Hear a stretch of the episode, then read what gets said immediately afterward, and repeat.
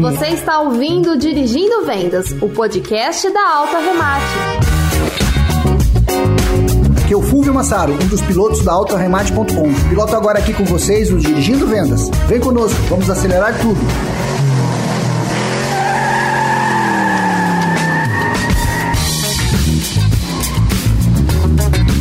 Começando Dirigindo Vendas e o convidado de hoje é parceiro, é o Marcelo Toledo, que é também conhecido carinhosamente como tio da BM.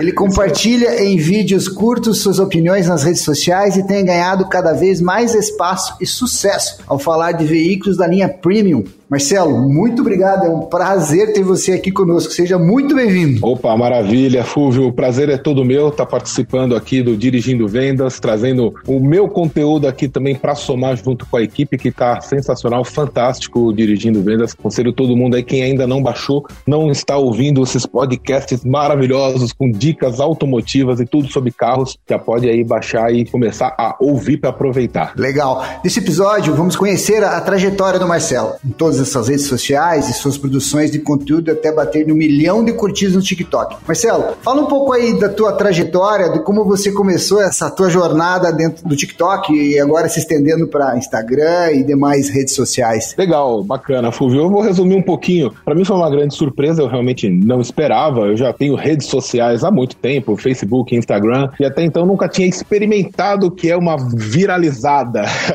Isso foi uma grande novidade para mim, uma surpresa. Eu baixei o TikTok TikTok instalei, em princípio, me pareceu muito fútil, muito bobo, um aplicativo de dancinhas, as pessoas ficam fazendo coreografias e dublagens, algo muito sem sentido isso tudo. E isso, de certa forma, me, me incomodou também, porque era reflexo já das outras redes sociais, né? Então, todo mundo postava os seus cotidianos, as coisas do seu interesse, enfim, e eu fiz um vídeo ironizando isso, filmando o meu carro, que é uma BMW, na garagem. Falei, olha, o pessoal posta foto do gatinho, prato de comida, restaurante, viagem, um monte de coisa. Eu falei, e eu acho o meu carro bonito. Aí eu vou pegar, filmar e postar, vamos falar, olha lá, tá ostentando a BMW. Sai fora, invejoso. Falei isso, fechei o vídeo, postei lá e fui dormir. No dia seguinte eu acordei, tinha mais de 20 mil visualizações da noite pro dia, mais de 500 comentários e eu tomei um baque, um susto. Falei, meu, o que que aconteceu? Eu não tinha seguidor nenhum. É, e vale pontuar que hoje você tá com mais de 128 mil seguidores de TikTok, você já é uma referência quando se fala sobre carros premium. E tudo isso que você falou, começou com essa brincadeira. Agora, me fala de onde você vem, né? Qual que é hoje o teu trabalho, a tua expertise e como que você vê agora o crescimento disso dentro das outras redes sociais. Legal. Eu sou funcionário público, servidor público federal, né, da Justiça do Trabalho aqui de São Paulo, já desde 2006, então aí já bastante tempo de carreira. Cresci no meio automobilístico, meio automotivo, né, de carros. Meu pai sempre mexeu em carro em casa, meu irmão Leandro é piloto de track day, meu irmão Fernando é mecânico. E sempre foi uma grande paixão mas eu nunca pude exercer ou fazer nada do ponto de vista financeiro, né? Nada de explorar como atividade profissional nesse meio automotivo. E realmente conquistei um número grande de seguidores falando sobre carros, falando sobre veículos premium, falando sobre manutenção, sobre várias dicas. E hoje eu desenvolvi a Toledo Cars junto com esses meus irmãos, que é uma empresa de consultoria e pré-compra. Então a gente atende particulares, pessoas físicas, né? Lojas também que queiram comprar um veículo premium, que às vezes precisa de um laudo diferenciado, não somente um laudo cautelar às vezes não resolve, porque o laudo cautelar analisa a documentação em aspecto estrutural. Às vezes você precisa saber um pouco mais da condição mecânica do carro, itens de acabamento, conforto, tecnologia, suspensão, enfim, porque são carros que demandam sim uma manutenção mais cara do que os carros comuns, populares que a gente está acostumado. E eu falo mais caras porque, no meu ponto de vista, não tem carro com manutenção barata. Né? A gente vive no país mais caro. Tudo é muito caro. Essa que é a grande verdade. Então, esses carros premium ainda eles têm uma manutenção ainda mais cara. É, devido à desvalorização do nosso real, né? né? Porque se fosse dólar por dólar, não ia ser caro. É questão que o nosso ambiente de moeda é, é muito desvalorizada, né? Exatamente. E aí fica um custo aí elevado para tudo isso e eu aproveitei esse nicho e essa oportunidade de ter conseguido viralizar esse conteúdo de carros, poder hoje em dia ter um negócio falando sobre carros e poder ganhar a vida, ganhar um bom dinheiro vendo carros, analisando, fazendo vistorias de automóveis. Bom, não precisa me perguntar para você, mas vou perguntar para o público falar, você está gostando de produzir esse tipo de conteúdo? Porque o brasileiro nasce apaixonado pelo carro. Como você já vê isso desde o berço, né, com o pai, o irmão, mas o que está te motivando hoje a continuar? O que te motiva mais? Olha, o que me motiva mais é a quantidade de modelos novos que eu venho descobrindo, detalhes novos que eu venho descobrindo a respeito dos carros, aprendendo muito com o público. Eu tinha, assim, um conhecimento já a respeito desses carros, porque eu convivi, cresci com isso, como você mesmo disse, mas a quantidade de informação que eu venho aprendendo, justamente por atender essas demandas dos seguidores, que eles perguntam muito.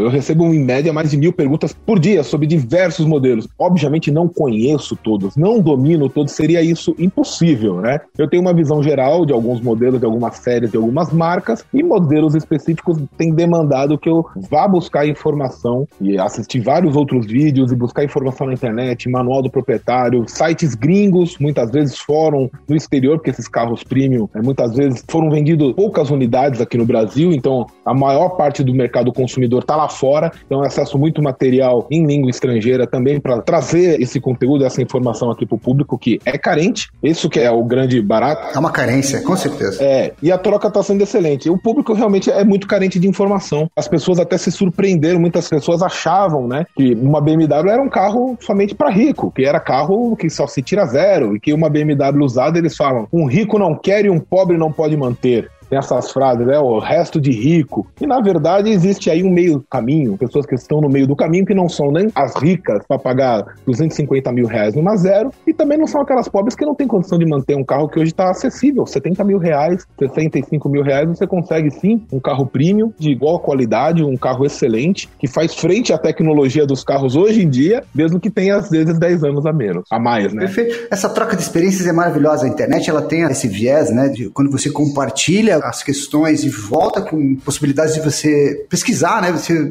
renovar o seu conhecimento e isso vai agregando porque você está falando que você gosta, fica tudo na sua mente. Claro. E Fúvio, desculpa te interromper, mas falando ainda em específico dessa questão da comunicação no TikTok, nesse aspecto o aplicativo está anos-luz na frente das plataformas que já existiam, como Facebook e Instagram, porque eles trouxeram uma interatividade do seguidor com o produtor de conteúdo absurda, que é a possibilidade de você responder um comentário em vídeo. Porque muitas vezes aquele comentário daquele teu seguidor é uma dúvida interessante que abrange outras pessoas que também têm aquela dúvida, ou às vezes é uma colocação que gera um debate legal, e você quando responde em vídeo, posta um conteúdo exclusivo, você gera duas coisas, você incentiva muito mais os comentários, porque as pessoas gostam de receber atenção e, e serem respondidas, serem notadas, né? ainda mais por uma pessoa que eles entendem que é uma referência naquele assunto, então as pessoas se sentem incentivadas a, a responder, e quando você responde a dúvida daquele seguidor, acaba tirando a dúvida de outras pessoas também. Muitas pessoas também se identificam com aquilo. Coisa que esse tipo de ferramenta não está disponível no Instagram. Muitas vezes um seguidor faz uma pergunta lá a respeito do modelo, eu respondo, poderia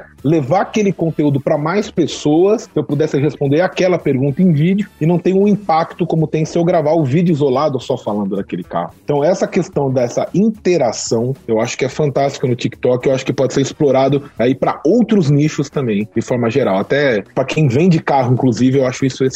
As procuras, assim, obviamente, não só a BMW, mas você pega uma linha premium aí se vai de BMW a Audi, Volvo, principalmente né, os concorrentes, os alemães, né? Que você tem um sonho, né? O sonho do brasileiro é ter um carro alemão. Então, qual que é a principal dúvida hoje que você tem respondido? Olha, realmente não dá para falar de carros premium sem falar da trinca alemã, né? Mercedes-Benz, BMW e Audi. São realmente as marcas mais referências aí. Você tem a Volvo, que também é uma marca premium, tem outras que também fazem parte, às vezes, do mesmo grupo, né? Lamborghini, Bugatti, mas aí são a, a categoria dos super esportivos, né? A principal dúvida que eu vejo que o pessoal tem é referente a modelos específicos. Se tem ou não tem problemas crônicos, porque o principal medo das pessoas ao entrar, ao buscar, ao querer ter, realizar esse sonho de um veículo premium é justamente saber se ele vai ter a condição de manter aquele veículo. E aí a gente acaba entrando no meio que as pessoas confundem muito o que é manutenção e o que é custo de reparo. Porque manutenção é manter. Se você comprar um veículo em boas condições, para você manter ele em boas condições, é só você dar as manutenções preventivas, troca de óleo,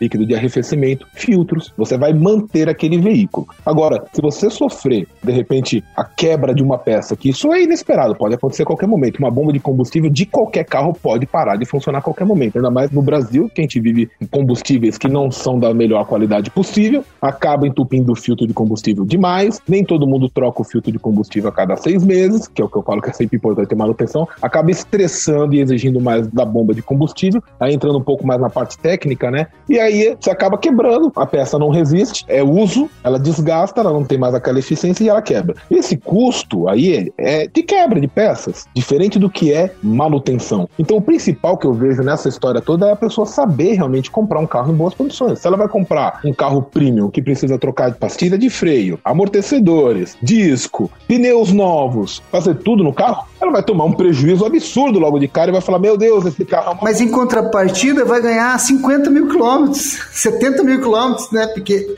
na verdade, ele parece caro por causa dessa diferença do dólar, mas o tempo, né, de uso, o custo-benefício, esse é, é a grande palavra, né? O custo-benefício do premium, ele parece caro no primeiro momento, mas a médio e longo prazo é barato demais, porque uma partida de freio de uma Audi A4 ela leva dois anos, três anos. Enquanto um carro popular você tem que trocar a cada seis meses, depende né, do uso. Exatamente. As pessoas não têm essa noção, né? Isso que eu falo também. O que caracteriza um veículo premium, né? Assim, só pra gente esclarecer, então. O veículo premium é o seguinte: tudo que tem naquele veículo, na sua forma de construção, é de primeira qualidade. A montadora não focou em baixar custo. Ela não tem essa preocupação de baixar custo de produção, porque ela vai atender o mercado A, o mercado premium, o consumidor nível A de exigência. Então não é só a qualidade dos materiais de acabamento interno, não é só o soft touch, o couro de melhor qualidade qualidade. Não é tudo, desde um pequeno parafuso, uma porca, a bateria que vai no carro. Eles escolhem no mercado o melhor do melhor de todos os itens. Então, a bateria do carro primo, por exemplo, a minha BMW, com 10 anos, eu fui trocar a bateria no passado. A bateria dura 10 anos, tranquilamente. É o conjunto de tecnologia embarcada, ela corrobora para que todos os itens que suprem tudo tenham a mesma linha. É diferente, muito diferente. Exatamente. E aí o pessoal tem muito medo, Fúvio, de problemas crônicos. Porque, infelizmente, assim como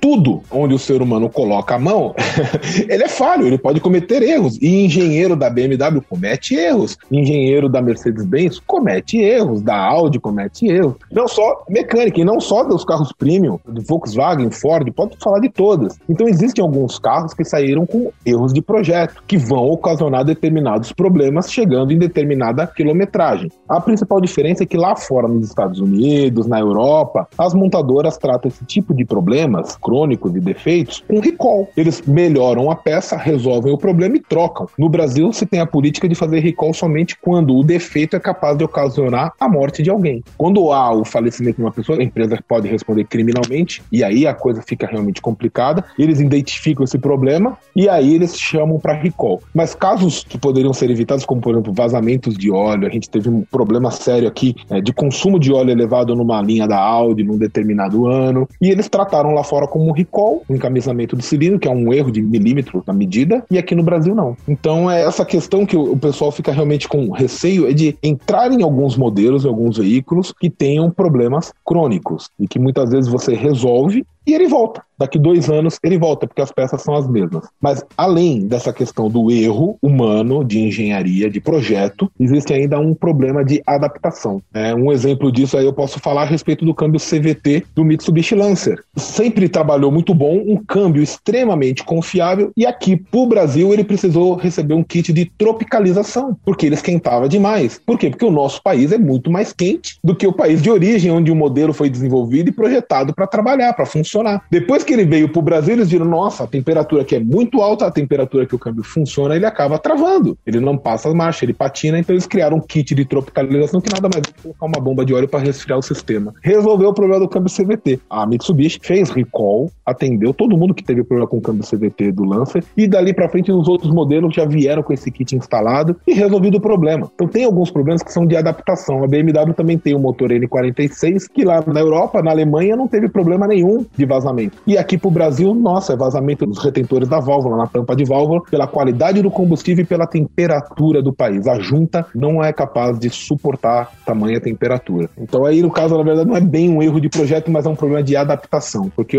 o país é outro. Na linha premium, a gente sabe que tem mais qualidade, tanto no acabamento, design mais arrojado, mais sedutor, a tecnologia embarcada muito maior, você vê os encaixes né, das peças, você consegue ver esses detalhes que quando você bota do lado um carro nacional, final, você começa a enxergar, inclusive, essas nuances, né? Do capô ali, do frizinho e tal. Você vê que em todos os europeus você vê uma linha de montagem perfeita quando se compara com o nosso, você começa a ver esses detalhes. Na sua opinião, além dessas todas as informações, quais as vantagens, vamos falar de material de alta qualidade, qual que é o fato decisivo, assim? Lógico, você é um BMW, você gosta de BMW, você tem essa paixão por BMW, e tem o porquê. Eu já dirigi uma BMW e exatamente o slogan, né, o prazer em dirigir uma BMW, ela se reflete a hora que se dirige, Exatamente. que se coloca ela na estrada, se faz ali uns 200, 300 quilômetros numa BMW, seja uma 320, uma X1, uma X3, X7, se você entende o slogan do carro. Qual que é o fato decisivo que você apontaria, fora a paixão? Porque a paixão ela já vai ou para BMW, ou para Audi, ou para Mercedes, Volvo, enfim, os premiums aí,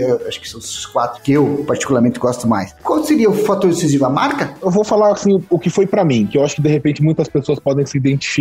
Eu a vida inteira tive carros que cumpriam com a sua função primordial, que é transportar, me transportasse do ponto A ao ponto B. E para isso eu rodava muito trabalhando aqui na cidade de São Paulo, eu precisava de um carro econômico, porque eu pegava muito trânsito, econômico, manutenção barata. Então eu caía nos populares. Era essa a necessidade que eu tinha. Eu acho que faz com que a pessoa tenha o um interesse para ir para um premium, que foi o que eu tive, for primeiro esse aspecto, né? O carro deixou de ser para mim só um meio de transporte. Chegou num determinado momento que eu falei, beleza, isso aqui eu já tive, o zerinho completinho, o seminovo completinho, popular. Eu falo no diminutivo, mas não é diminuindo não.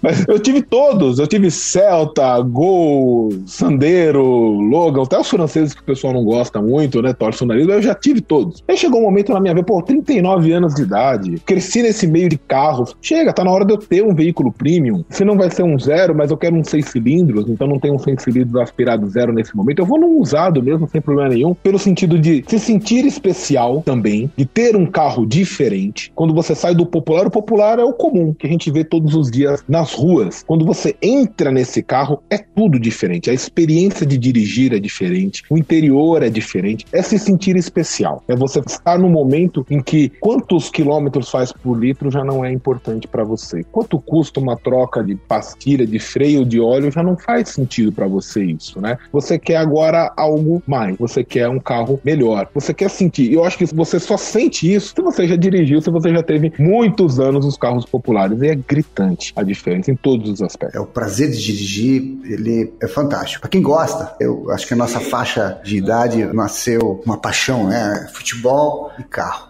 Bom, vamos agora para o papo remate. Papo tá muito bom. A gente vai colocar aqui no descritivo desse episódio todos os links para as redes sociais para que vocês conheçam e sigam o Marcelo, o tio da BM, no TikTok, no Instagram, Facebook, tá lá. A gente vai colocar todos os links para que você acompanhe ele lá. Vale a pena. Principalmente se você está no momento de compra ou de venda, as dicas deles realmente têm muito embasamento, tem muita sinergia e principalmente nesse caso, se você está com dúvida de comprar um carro zero popular e um premium, é o Marcelo que vai te ajudar a fazer isso isso. Não só com o embasamento, mas também junto com o serviço que ele está colocando ali, junto com o irmão dele, com a Toledo Car. É isso aí, né? Isso aí. Fala um pouco da Toledo Car. Como é que tá a Toledo Car hoje? Olha, tá muito bacana, tá um trabalho extremamente prazeroso. Semana passada, quarta-feira, eu tive em Curitiba fazendo pré-compra de uma X1, ano 2020 2021, um carro que foi emplacado em novembro de 2020, carro com apenas 2 mil quilômetros rodados e o cliente que mora em Presidente Prudente, interior de São Paulo, me contratou para ir até Curitiba, Paraná, fazer o pré-compra desse veículo. Porque simplesmente ele queria o melhor do melhor. Ele vai comprar uma X1, ele poderia comprar uma zero? Poderia. Mas, obviamente, ele sabe que pela diferença de preço seria uma bobagem, os custos que ele teria, de repente, por um emplacamento, documentação, de repente, um carro que é praticamente zero, e eu fui lá apenas me certificar disso. E o mais bacana de tudo é que depois da minha vistoria, ele conseguiu aí um abate de 5 mil reais da tabela do carro. Já valeu o investimento. Muito, porque embora o vendedor, a pessoa tivesse garantido, não, o carro não tem detalhes nenhum. Quando a gente olha e procura com cuidado, com carinho, como se eu fosse comprar, a gente acaba encontrando alguns detalhes, nada muito grave, obviamente, né? Carro com apenas 2 mil quilômetros, não dá para você falar que está detonado, que isso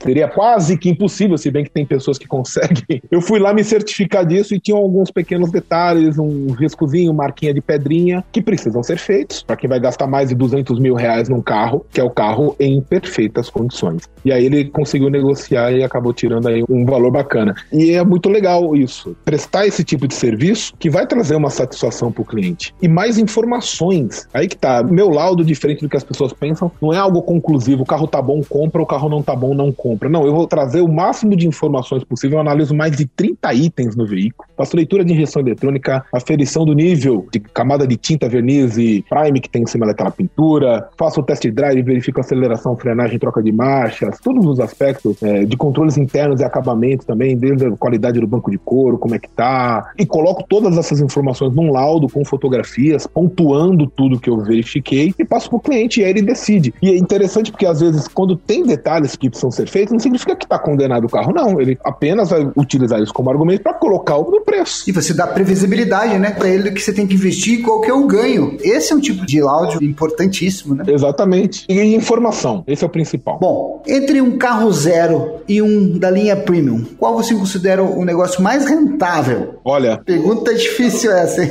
Não, o mercado tá tão louco que tá difícil a gente falar. Sabe por quê? Olha só que interessante, pegando esse caso dessa BMW, que foi emplacada, tirada da concessionária em novembro de 2020. O proprietário pagou 199.650 reais no carro. Ela foi vendida por 205 mil, ou seja, ele ganhou 6 mil reais, mas a tabela é 213. Olha o que aconteceu. Tem carro zero que teve um reajuste de mais de 17% do ano passado para esse ano. É muita coisa, 17% de valorização. É, não é só o dólar, né? É oferta-demanda. É, não é só o dólar. É oferta-demanda, é falta de insumos. Tem fábrica que ficou muito tempo parada, aguardando chegar a peça material. Teve aquele navio que ficou encalhado no canal, que ainda nós não sentimos ainda o impacto da quantidade de dias que ficou parado. Os insumos também tem esse aspecto. O preço de tudo aumentou por conta, obviamente, da questão da pandemia. Então, falar assim, do ponto de vista o que compensa mais hoje em dia, tá difícil. Financeiramente falando, eu ainda acredito que no mercado de usados a pessoa consegue muito melhor. Agora, se você vai comparar um carro popular hoje, que um Gol tá na faixa de 70 mil reais, um Onix Premier mais de 80 mil reais, obviamente que é melhor você pegar um premium usado. Não que tenha algo de errado com o Onix ou com um Gol zero, não. É que a única característica que eles têm de diferencial é o fato deles serem zero, o fato deles serem mais novos, né? Diferente de um carro premium que te entrega muito mais tecnologia, conforto, potência, segurança. Principalmente segurança. É absurdo o nível de segurança desses carros. Não sai com um nível de segurança que possa colocar em risco. Então, nem vamos falar de status. Isso é bobagem. Isso é o de menos. Mas quando você entra no carro, o fato de você se sentir especial é importante, sim. E estaria sendo demagogo da minha parte falar que não. Isso não é para os outros, não. É com você. Não é os outros te olhar e achar que você é fodão no carro. Não, isso daí é bobagem. É você entrar e você se sentir falar: caramba, eu cheguei aqui. É você valorizar as suas conquistas. Eu sempre falo para todo mundo: não deixe ninguém desvalorizar as suas conquistas. Não importa qual carro seja. Ah, hoje eu tenho um carro usado popular, então é resto de pobre. Não, isso é a sua conquista, cara. O que os outros vão apelidar e chamar não importa. Agora o prazer é você entrar no carro, você sentir e falar: caramba, esse carro aqui é da hora. É uma nave. Não, e colocar família, fazer 300, 400, mil quilômetros, a segurança de cockpit, de conforto de banco, de ar-condicionado distribuído para traseira. Enfim, você tem alguns recursos que poucos nacionais têm, pelo preço que entrega. Então, você falando um pouco de montadoras, veja, a Volkswagen, algum tempo atrás, o ticket médio dela não chegava a 40 mil de showroom, né? Você tinha lá Gol, Saveiro, Fox. Hoje, o ticket médio, eu acho que é 100 pau. Né? Não é mais carro de entrada. Você tem, ainda continua com o Gol, que é vencedor, continua com a Saveiro, que é matador, mas Fox ainda continua, agora não tenho lembrado. O Up caiu fora essa semana, que passou, né? Saiu de linha. Caiu fora. Vem aí o Polo. O Polo, que também já repagina, repagina, repagina. E a gente tem saudade do Voyage, né? Exatamente. A Volkswagen é um caso à parte no mercado, porque. Ela vem se entendendo melhor, né? Eu enxergo é. como eles vêm acertando mais, é a minha visão. Sim, sim. É o alemão, ela faz parte do grupo da Audi. Audi Porsche, né? Ela tem 38% da Porsche, é bastante coisa, né? Ela já vem num movimento de posicionamento de mercado próximo aos premiums. Ela quer vender os seus carros, colocar o Jetta como um carro premium, o Golf como um carro premium. Ela tem esse desejo. E ela chega bem próximo disso, principalmente quando você vê interior e powertrain. Powertrain que eu digo é o conjunto motor-câmbio. Ela compartilha mecânico, né? Ela compartilha esses powertrains da Audi e até plataforma. O Jetta utiliza a mesma plataforma do A4. É o mesmo motor, o mesmo câmbio. O que que muda? Então é só a carroceria que vai por cima do design, obviamente, né? Nós estamos falando de interior, acabamento interno e depois todos os itens. Levaria um tempo para um Jetta virar um Audi, precisaria trocar muita coisa de qualidade, mas não é ruim. E ela coloca o Jetta versão topo de linha, o GLI, zero quilômetro, numa faixa de 170 mil reais. É muita grana. Dá pra ir pra Audi tranquilamente. É um passo pra ir pra Audi. Um ano mais velhinho, dois anos mais velhinho, você dá dois aninhos pra trás. É exatamente essa visão, né? De você não precisar pegar o usado. É o seminovo. Você já dá um pulo gigantesco. Se você tem um budget de 120 mil reais, que carro você compraria hoje? Com 120 mil reais? Nossa, uma 328i, tranquilamente, uma 430 de repente. Já é uma máquina. Quanto custa uma zero? 500? Tá, 250. Legal. Marcelo, eu quero agradecer muito a tua participação aqui, na parceria com o Dirigindo Vendas. Nós temos muitos assuntos, a gente vai pautar nos próximos episódios para a gente focar em produtos. Eu acho que nós estamos trabalhando exatamente nessas pautas. Eu creio que o teu ouvinte, o nosso ouvinte, ele tendo os feedbacks lá no teu TikTok, a gente traz para cá e grava as situações, principalmente de produtos. As próximas vamos trabalhar muito mais em cima de produto para a gente esclarecer e deixar nossa audiência mais capacitada na hora da troca e entender quais são os principais itens e falamos bastante de produto. Esse é o nosso grande desafio aqui no Dirigindo Vendas. De novo, Marcelo, muito obrigado. Eu que agradeço, Fúvio. Um abraço aí. Valeu todo mundo que ouviu até aqui. Deixem aí os comentários e me sigam nas redes sociais.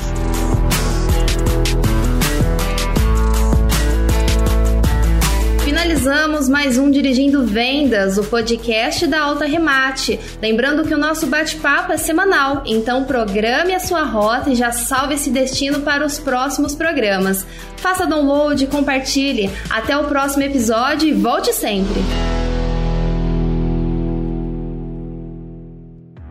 Esse podcast foi produzido e editado nos estúdios da Audio Edge.